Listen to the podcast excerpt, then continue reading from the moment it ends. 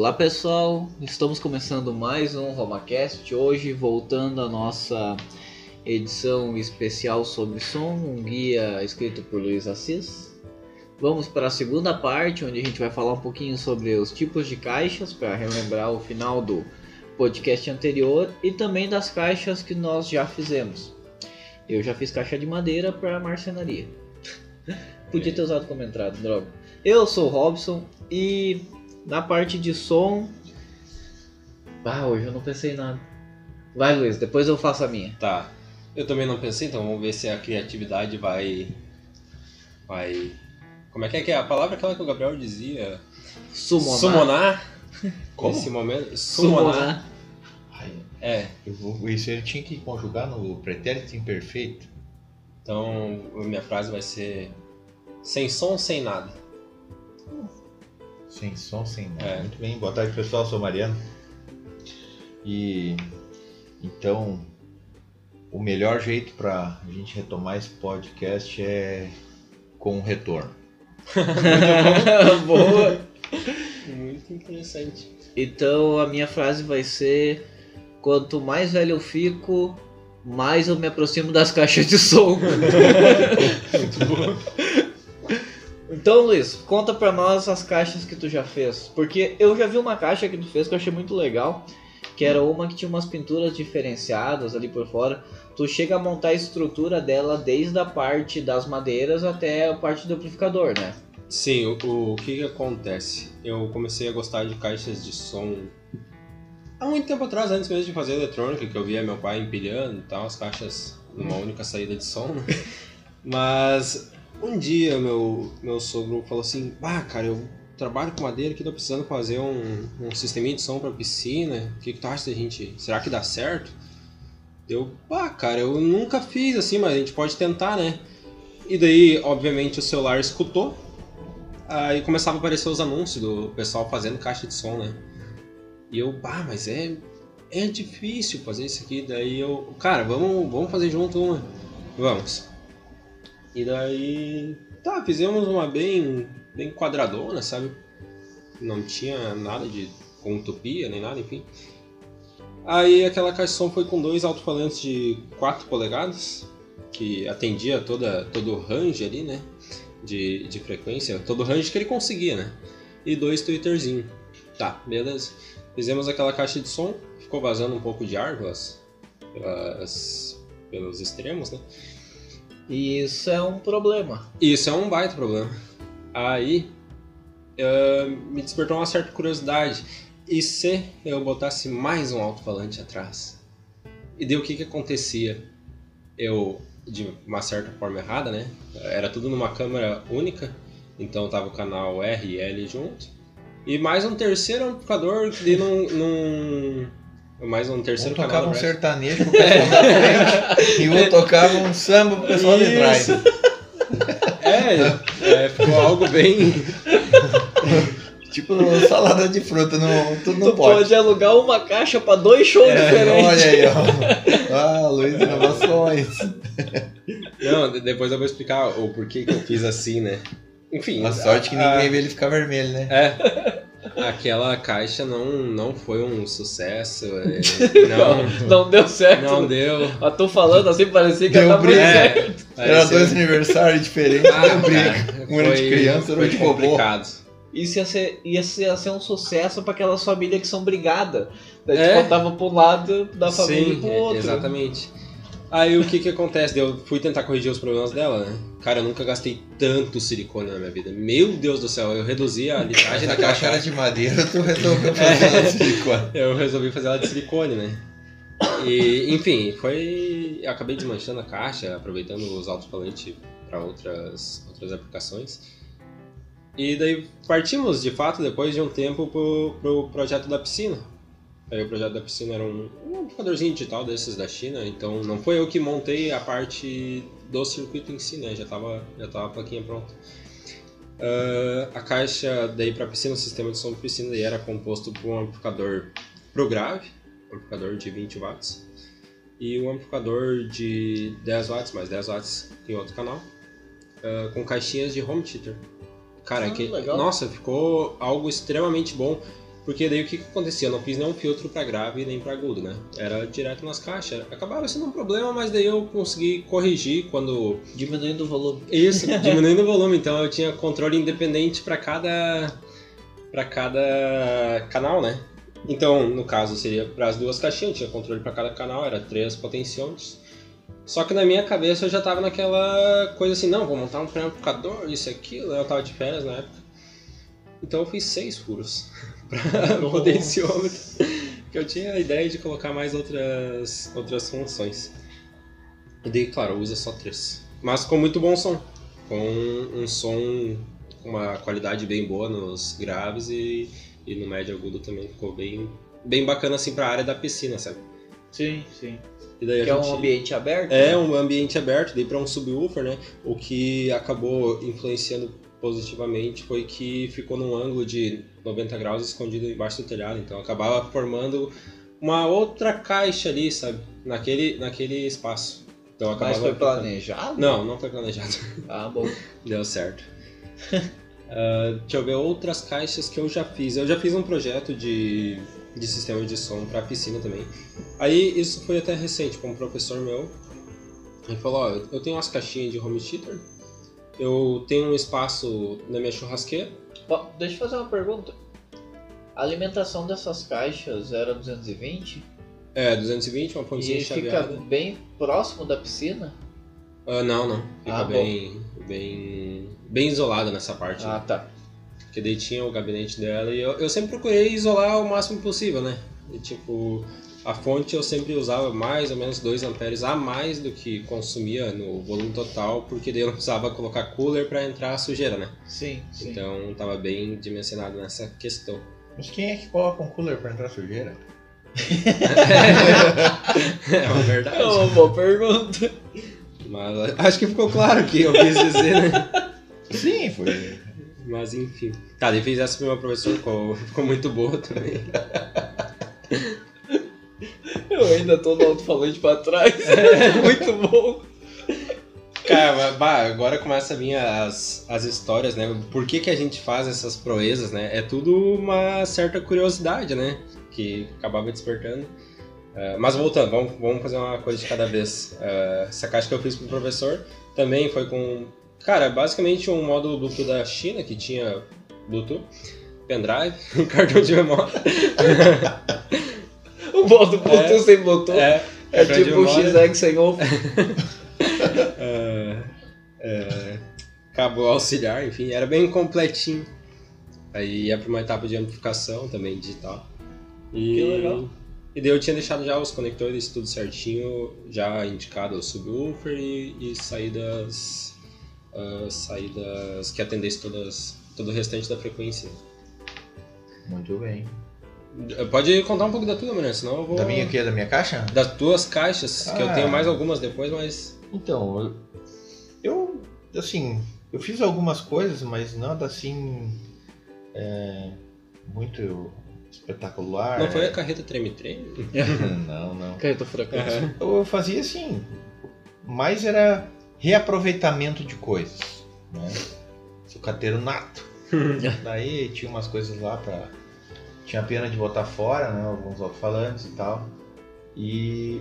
Mas como o Luiz falou, né? A curiosidade de, de ver funcionar é algo que realmente atrai, né? Porque. E aí vem, um, um fato que muita gente que constrói caixa, né? Pega uma caixa que, que se estragou por alguma razão, né? principalmente aquelas com aglomerado, e aí a pessoa pensa, ah, eu vou aproveitar esses alto-falantes de forma, né? Mas vou fazer a caixa um pouco melhor. Daí eles fazem uma caixa que as dimensões são bem diferentes daquela da caixa original. Então, quando eles ligam, acreditam que o som seria semelhante, né? Ou Uhum. muito próximo.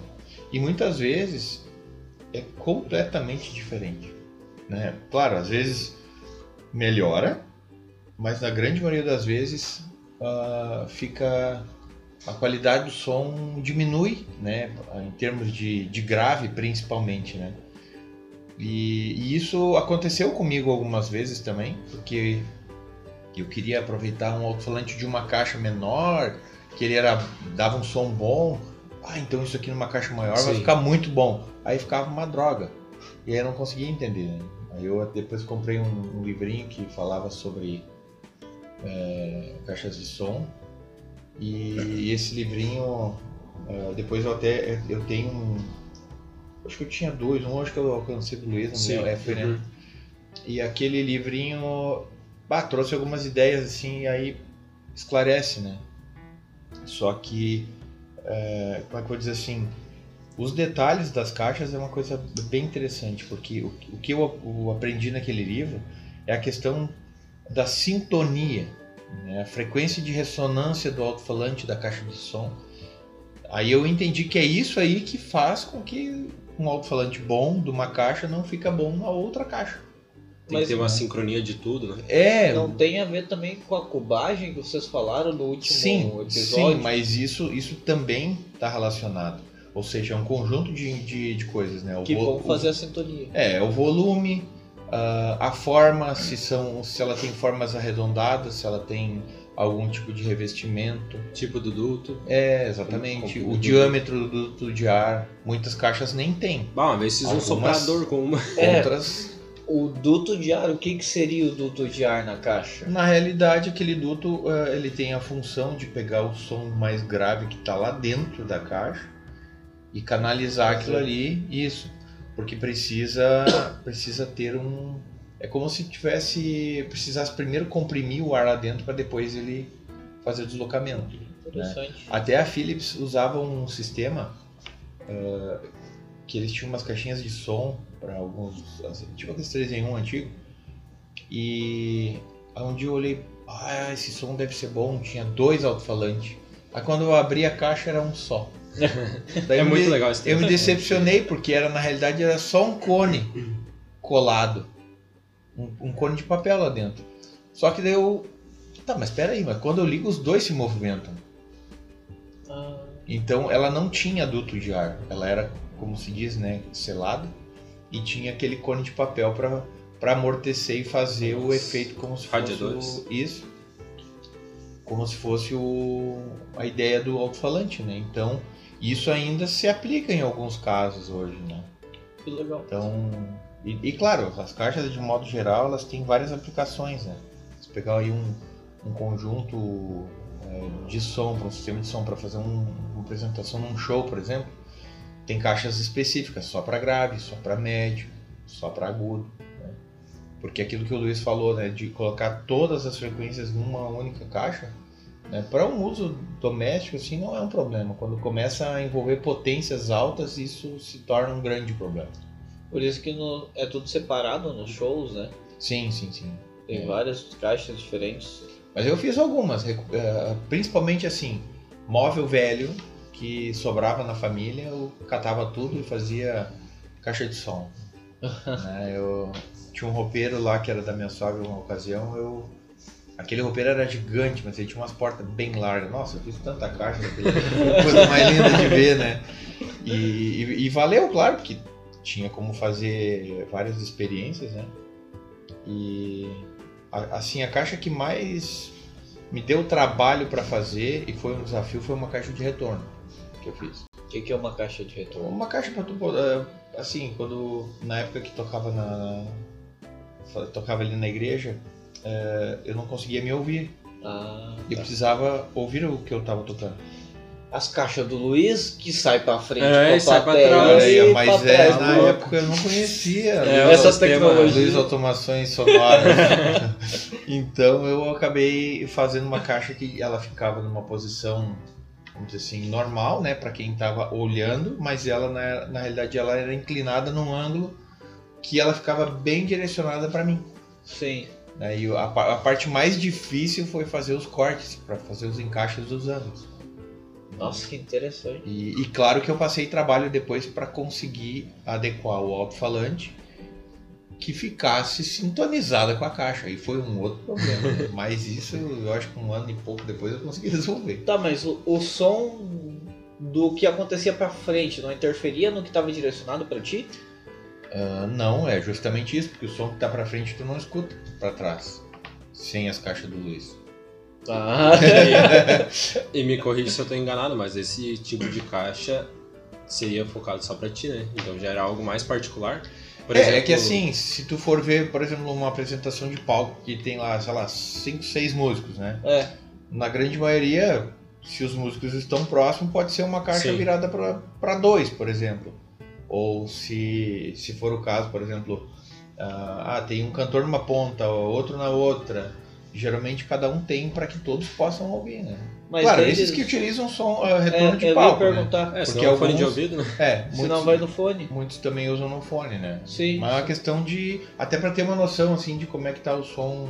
Mas é bom saber que existe, né? Eu não fazia nem ideia sim, que sim, tinha. sim. Não, é, isso. é, é bastante comum, assim, né?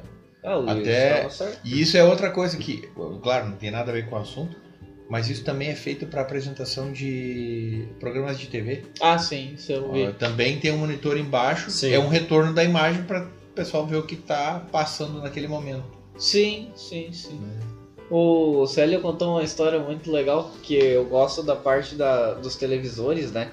Que eles usam espelho para olhar a imagem. Ah, sim. E daí ele falou, eu não vou lembrar o que que é, não conheço muita parte interna da TV, Ah, mas se ele tivesse né? Pra... ia ser uma boa. Ia ter a vertical e a horizontal. Uhum. E se tu coloca dois fios virados na horizontal, Ah, a imagem fica fica espelhada. espelhada, isso aí E daí o- uma vez. Tinha um técnico lá trabalhando, ele olhou na TV, botou virado e olhou na TV, tudo certo, né? Porque o espelho mostra pra ele Ah, e não se ligou. Daí quando foi pro cliente, todas as palavras ficavam ao contrário. sim, Daí- é, só, é só escrito que fica ao contrário. É, é um efeito bem legal. Legal, né? Interessante. Muito, muito. Daí eu- ele falou pro cliente usar um espelho. Ah, não, não, ele trouxe de volta ele inverteu. Ai, ai, ai. Não, mas é, isso aí é bem, bem legal. Agora, é, não sei se vocês vão lembrar, talvez não pela época, mas é, tinha uns aparelhos de som da marca Telefunk. Eu conheço a marca, mas não lembro do aparelho. Ele, ele- ele- eu não me lembro qual é era o modelo, mas tinha duas caixinhas pequenas com alto-falantezinho de 5 polegadas. Aquele negócio não era muito potente, eu acho que tinha uns 30, 35 watts, mas tinha uma qualidade de som, os graves, aquilo era impressionante. Tu sabe que agora falando desse negócio de lados e de qualidade, eu lembrei de um fone de ouvido que ele tem o L e o R, né? Sim. E nos jogos hoje, desses que são tipo Call of Duty ou Fortnite, que o pessoal joga, todo mundo se matando, só sobra um, tu escuta os passos do adversário do lado que ele tá vindo, né? Sim. E daí uma vez eu Deu tava jogando com o Tony. Com o Tony. com o fone virado.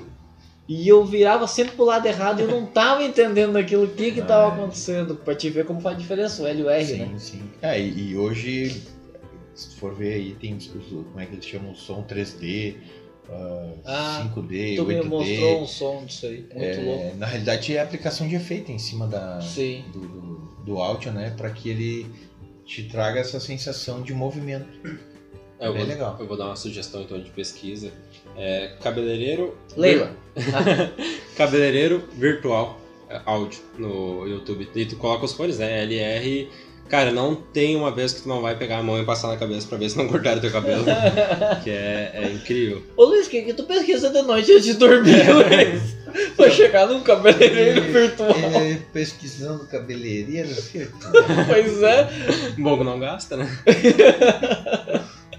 Aí sai pro mundo virtual de cabelo cortado. Ah, sorte que tu não procura barbeiro virtual, né? Bah, Deus, o Se livro tirar fosse William, barba. já chegava sem barba aqui, mas. Bah. Ai, que barbaridade. que barbaridade. Mas, ficou de louco. Tá, agora da potência eu tenho uma pergunta pros especialistas. Tá, então Porque- deixa eu chamar alguém. Deixa eu chamar alguém. Porque a parte de som, qual que é a diferença do PMPO pro RBS? O PMPO é o que vende, o RMS é o que não vende.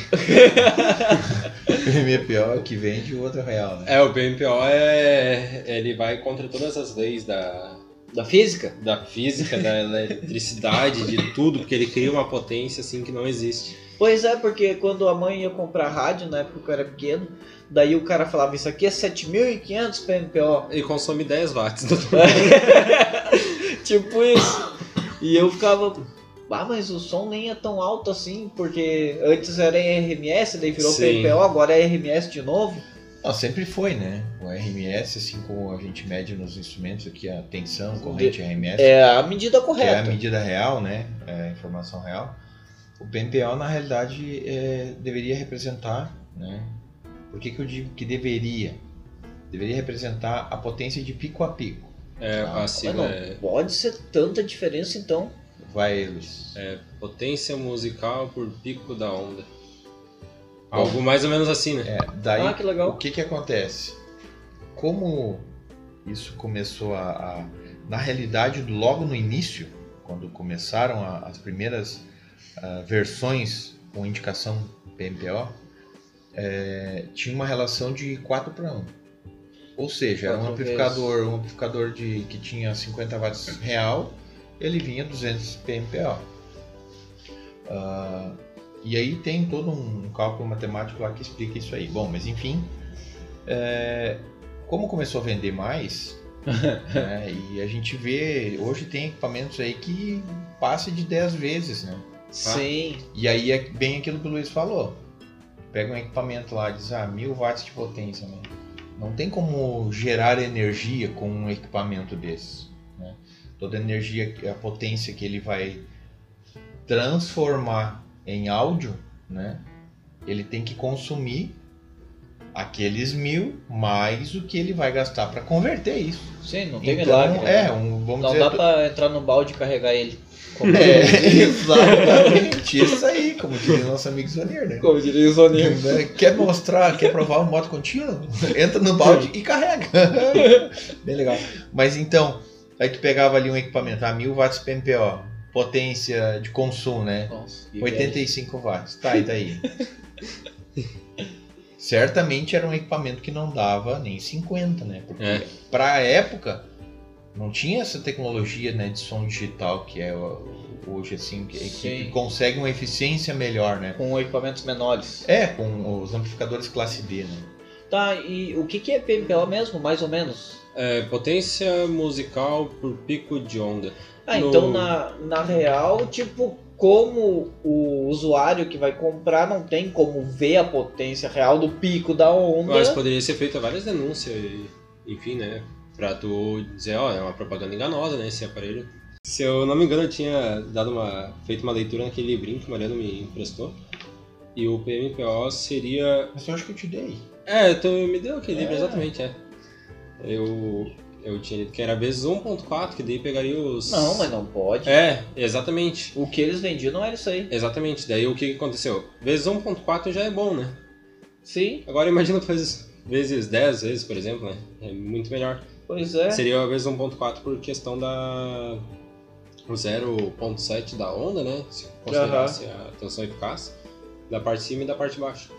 Ó, eu vou fazer uma leitura aqui do site da LG sobre PMPO e RMS. Ah, agora vai ver que a sigla que eu fiz ali foi inventada. Deixa eu abrir aqui PMPO. PMPO é a em inglês, tá? English, please, como Ah. diria o rapaz que nos visitou aqui. Yes, yes. Peak Music Power é o valor máximo que as caixas de som podem suportar antes que sejam danificadas. Mas esse não é um valor reconhecido como real do produto, justamente por não haver um método padronizado para mensurar esse valor. Agora, isso no site da LG, tá? Agora falando sobre potência RMS. English, please. Root Man Square é calculada através de padrões internacionais e conhecida como potência real. Ela representa a média da potência atingida pelo dispositivo em um período de amostragem. Por ser um valor, valor obtido através de um padrão de análise internacional, ela também oferece maior precisão na comparação de aparelhos de marcas diferentes. Quanto maior for a potência RMS do aparelho, maior será a sua capacidade de reproduzir som com qualidade sem distorções e volumes elevados. Então, resumindo, é o que o Luiz falou: PMPO é para vender e RMS é o que não vende. É, Vai ser mais, vai ser o real, né? tinha uma marca de som bem conceituada no mercado, a Bomber. E ela começou a fazer caixinhas de som dessas portáteis, tipo JBL.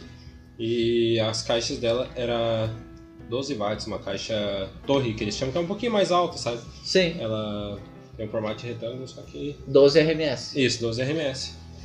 Cara, eles tiveram que parar de fabricar porque não vende, sabe? Imagina tu olhar lá 12 RMS e tu vai ver uma outra marca aí, aleatória, sei lá. 200 PMPO. É, Assis Saudi.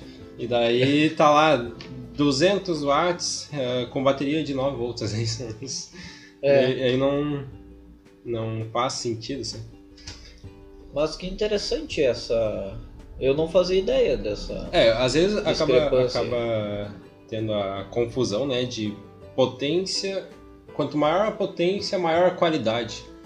E não quer dizer, né? Hoje em dia tem muitos sons aí que é uma gritaria desgraçada, que daí é pra vender paçoca, né? Paçoca, pamonha. Fazer esse tipo de propaganda. Mas então, para os nossos ouvintes, o interessante é sempre comparar entre marcas o RMS, né? É, na verdade, assim, em primeiro instante, quando tu for lá na, nessas lojas que vendem notebook, Eletrônicos. É, vende notebook e geladeira no mesmo lugar. Ah, tu olhar a potência de consumo da caixa, né? Que é ali que tu vai ter uma- um certo parâmetro mais confiável. Sim. Não pelo que está escrito na frente dela, geralmente bem perto de um LED bem chamativo para dar mais potência ainda. Brilhando nos alto-falantes. Sim. Então, diga, essa ali é a torre da Bomber? Não, não, essa aí é uma Ah. imagem do nosso É, querido essas caixinhas Google. aí são legais. E o que que é essa fidelidade ali? Tô perguntando porque o Luiz colocou como fidelidade na título do Do, do da, PowerPoint. né? da nossa apresentação. É, o, o som ele tem que ser gerado. Ele passa por etapas, né? Por exemplo, eu gero a primeira parte, vou para uma outra etapa de conversão, daí armazeno isso, e no final a gente só quer escutar ele. Então a fidelidade consiste no que entra e no que sai o mais próximo possível ah, entre essas partes, né? Tipo, ah, se entrou Sem um. distorções. Isso, se entrou um, tem que sair um. Isso seria o, o 100%. É, mas isso em todos os aspectos, né? Não na questão da potência, mas Sim. principalmente Na qualidade. na qualidade do som, frequência, Isso. Ah, legal. né? evitar distorção. No Ah. caso é tipo tu escutar uma música ao vivo lá no lugar e depois tu escutar uma música gravada ao Não necessariamente nesses termos, porque Não? se tu escutar uma música ao vivo, é um, é, depende muito do ambiente. É né? porque daí tem todo o ruído É. externo. A questão, o, o som gravado num, num estúdio, por exemplo, é, a tendência é que ele seja ah, bem compreendido e, e todo ajustado para que se possa aproveitar ao máximo, ter a melhor experiência, vamos dizer assim, com aquela, com aquela música. Mas o problema é que é, com, a, com a- a evolução da eletrônica, né, é, veio se perdendo um pouco de qualidade nesses processos. Antigamente os equipamentos todos eram valvulados, né?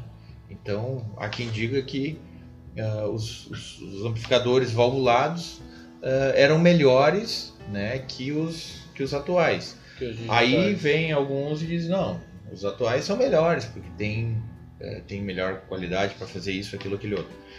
Na realidade, eu acho que tudo tem, eh, os dois devem ser bons, tá? Quando analisados dentro do mesmo contexto. Para a época, os equipamentos valvulados tinham tinham aqueles que eram bons e os que eram ruins. né? É igual Eu lembro que tinha uns amplificadores de uma, uma empresa aqui de Porto Alegre e eles eram assim a maior parte dos conjuntos musicais assim bandas usavam aquela marca. né? É, não sei se tem problema em dizer é Martin Sons, são amplificadores da Martin Sons. Eram amplificadores assim que tu olhava, ah, grandão, né? Toda uma construção, enfim, robusto e entregava uma potência considerável. Sim. Aí tu abria aquilo ali, tu, tu te impressionava com a simplicidade do negócio e como é que ele conseguia entregar aquilo ali. né? Mas ele, a, a técnica que é usada para aquele modelo de amplificador é, é a mesma que era utilizada, vamos dizer assim, depois nesses amplificadores de carro, esses módulos de som, os boosters. tá? Não o som digital, mas aqueles boosters que eram transformadores. eu Então, nunca abri um transformador. é, é, eles eram amplificadores que, vamos dizer assim, precisava já uma certa potência para poder amplificar bem aquilo ali, né? Então vamos dizer assim, já tinham como se fosse um pré-amplificador antes. Mas hoje, ah, hoje em dia, se for analisar os amplificadores eh, digitais, eh, pela capacidade de processamento do áudio, é, é possível eliminar uma série de ruídos e corrigir muitas coisas que antes a gente não conseguia fazer. Sim, sim. Então, por isso que eu digo, depende muito do tempo, da, da- do equipamento que vai utilizar, né? Por exemplo, bota um aparelho de CD a rodar num amplificador valvulado. Tu vai ter um som. Ah, bota um instrumento de corda para funcionar em um amplificador valvulado. É outra realidade. né? Então, a digitalização eh, do som, ela depende muito. E se a gente for ver, por exemplo, acho que a gente até falou sobre isso já, a qualidade do som MP3, né? Das Sim, músicas sim, quando, quando começou. Ah, tu podia ter ali 128K, 196, as melhores eram 256, só que o tamanho do arquivo ficava maior, né? Obviamente porque carregava maior informação. Então a questão da fidelidade é, é muito relativa, né? Porque depende do conjunto. Tu tem que ter uma fonte boa de sinal, tu tem que ter um, um amplificador, um processador de áudio adequado e o que vai reproduzir também, né? Tu poderia ter tudo muito bom e uma caixa ruim, Sim. com alto-falante ruim. Todas as etapas têm que ser boas para ter fidelidade. É, exatamente. Então, ah, vamos dizer assim, os audiófilos, né? Eles preferem geralmente caixas assim que, que reproduzem ah, assim, o som como se fosse real, como se a gente estivesse ouvindo aqui, agora. né? Eu comentei no, no, no episódio anterior ah, sobre as caixas Nautilus. Sim, lembro. São, são caixas que eh, são semelhantes a um caracol, né? Elas tendem a oferecer uma realidade diferenciada, né? Eu ainda não tive a oportunidade de escutar um som numa caixa dessas, mas talvez um dia, né? Botou no YouTube o som da caixa. Aí eu botei no, daí- caixinha. aí, não, eu escutei no fonezinho que vem do celular. Ai, tá louco. Não, não dá. É a questão ali da fidelidade. Eu ia falar som Wi-Fi. Só Wi-Fi. É. Som Wi-Fi. Por que não, né? É, Tem um- é, o som é wireless. Tem um- uma teoria que, que eu li uma vez, ela, não sei o, o quão, quão real ela é. Fontes temos? É, fontes temos, voz da minha cabeça. Que dizia o seguinte, o porquê que os amplificadores ah, mais antigos, os valvulados, tinham uma melhor fidelidade do que os atuais. Ou que os classes AB, por exemplo, os transistorizados, né? Ah, era por conta do circuito de entrada ser muito próximo do circuito de saída. Onde que eu quero chegar com isso? Não tinha uma etapa de pré-amplificação, uma etapa de ganho de tensão ou ganho de corrente.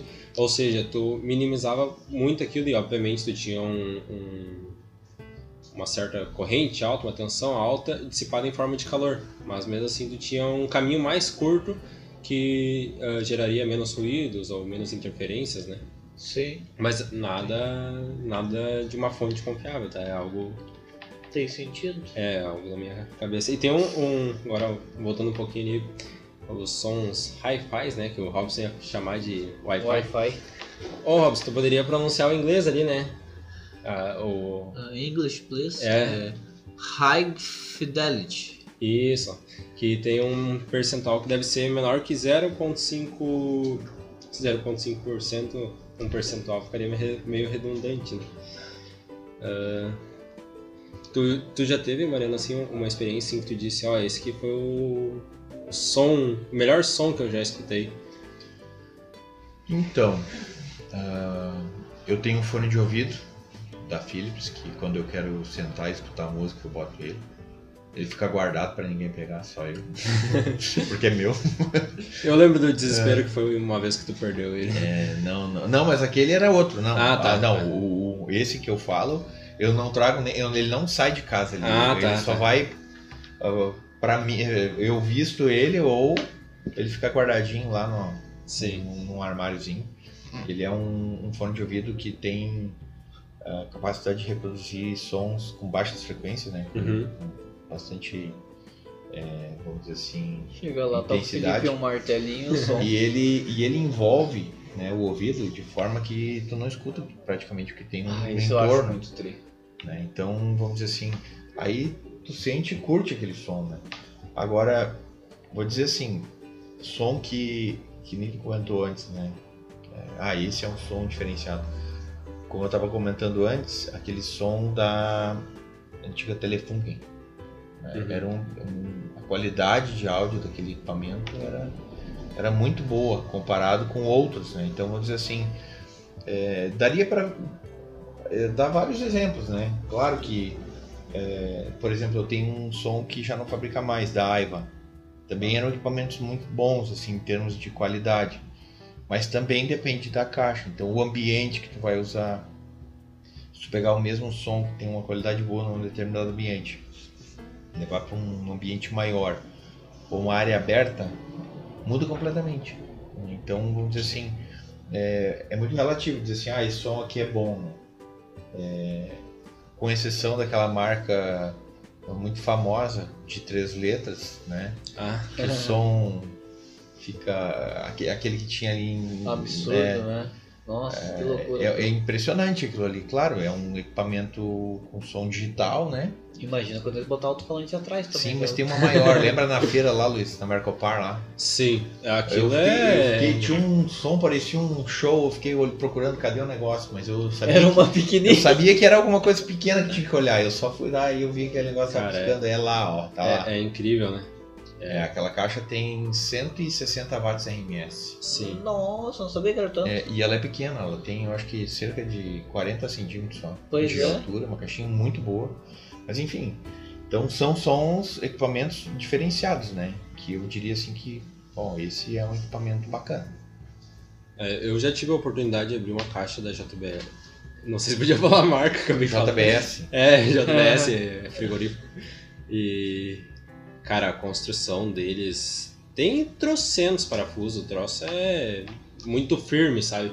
Acho que é aí que eles ganham esse diferencial, porque o duto ele é sintonizado, pra, obviamente, para as frequências ah, correspondentes aos alto-falantes, né? Tem todo um caminho planejado, ele, os dutos são meio que um caracol, assim, até eu acho que se aproxima daquele tipo de caixa que tinha, tu tinha comentado. É caixa Nautilus. isso, eu ia dizer náutica. Nautilus é uma marca, né? Ah, tá. É um- uma marca. É, e. Então é essa questão da estrutura, os alto-falantes com cone extremamente macio, com, com SPL muito bom, que seria o Sound. Como é que é a pressão em inglês? Pre- Press- É, level. Pressure. Isso, é é um. O quanto aquele alto-falante consegue ah, fornecer de pressão sonora com uma determinada potência. Então, por exemplo, eu tenho dois alto-falantes de 100 watts, por exemplo, que é uma potência bem considerável, com SPLs diferentes, ou seja, um tem mais e Aham. um tem menos. Isso, claro, vai do tipo de material que ele usa, do imã, ah, da construção ali da bobina, do, enfim, do diâmetro. Tem vários fatores que, que influenciam. Ah, então por isso que tem essa diferenciação de alguns Legal.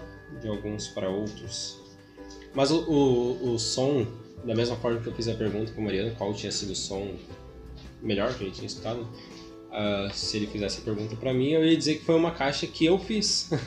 Inclusive, Oh, É. modéstia à ah, parte. modéstia à Eu parte. sei qual é que é. Aquelas. Do som pra ah, trás. É, o som para trás. do- como é que é? Double sound. Isso. Olha aí. Não, não, não foi essa caixa. Foi uma que o, Voltamos e viemos. É, voltamos que e é? viemos.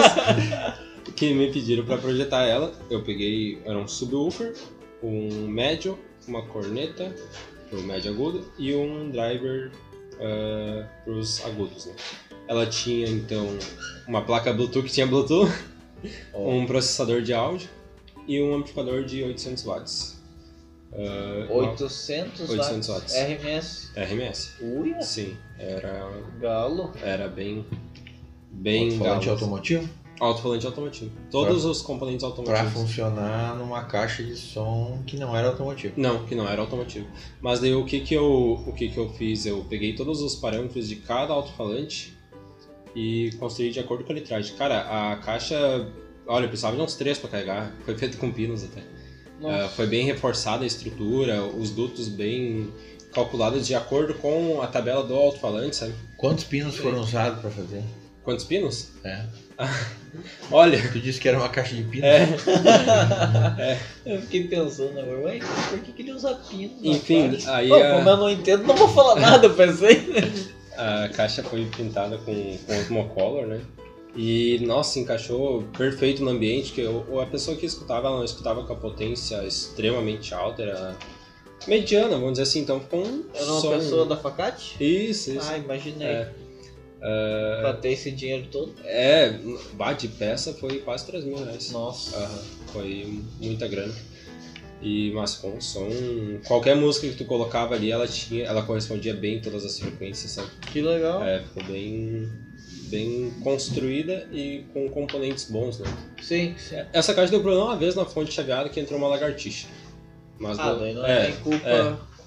Do restante, é, a fonte não tinha proteção contra a lagartixa. Do restante. Botou um cooler pra entrada de lagartixa. Pensa numa lagartixa rápida, né? Passar pelo cooler. Pior que, se eu não me engano, a fonte era de 150 amperes, se eu não me engano. 150 amperes. Aham. Que legal. Era uma fonte. 150 amperes, 12 volts. Uhum. Tu conseguia regular até 15.6, se não me engano. E daí, então ela já tava com uma. sobrando bastante, né?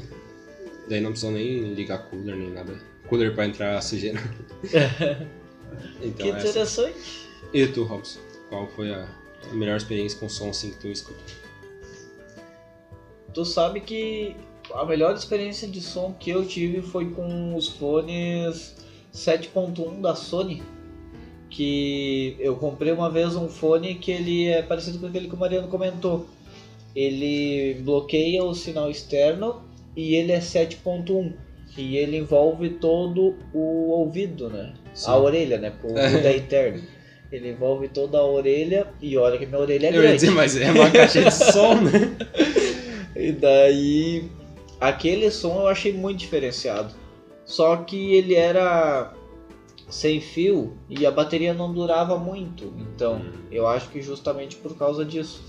E toda a parte externa, cara, tu não escutava nada, é um absurdo. Eu não sei como é que é a tecnologia que eles fazem de diminuir os ruídos externos. De eliminar, né? É, de eliminar, mas era perfeito. Sony, Sim. pra imagem e pra som, pra mim, é uma das melhores marcas, né? Por Sim. mais que eu defendo muito a aquisição de produtos televisivos da LG, que é uma marca que eu gosto bastante de televisores e é uma das poucas que ainda tem manutenção hoje em dia, né? Sem troca de placa, fazendo manutenção eletrônica propriamente dita. Eu gosto muito da imagem da Sony e também do som. Mesmo sendo só o som da TV, se tu escuta uma televisão que é produzida e é da Sony, nossa, o som é outro nível, né? Uhum. Essa foi a minha experiência, assim, melhor de som. Eu não gosto de ah, show, por exemplo, porque eu acho muito estourado o som. Pelo menos nunca fui num show tão. num show bom, talvez. É, o que eu vejo, o que acontece bastante nesses shows, é que geralmente é uma área coberta, né? Também. E daí, ó, outra teoria, voz na minha cabeça, mas que eu acho que faz sentido. A passagem de som é feita quando não tem público, né? Aham. Então eles fazem as, as calibrações, vamos dizer assim. Depois vai lá, enche de pessoa, cara. Enche de pessoa. Então, obviamente, diminui A cubagem. é, a, a, a litragem do ambiente em si, né?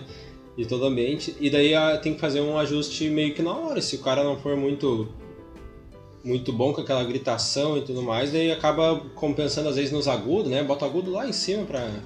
Isso, por isso a necessidade de ter um operador de áudio. É, Vai, eu, eu sempre vi os caras, em coisas menores, né? Os caras regular tudo e depois tá regulado, né?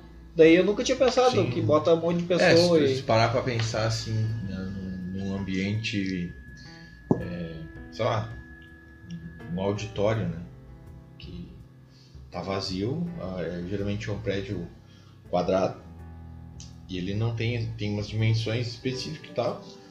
Como o Luiz disse, à medida que as pessoas vão entrando naquele ambiente, o som vai sendo absorvido sim. né? E aí o som tem que ser bem distribuído porque na grande maioria das vezes eles costumam colocar ah, as caixas só na, na frente assim, né? Isso.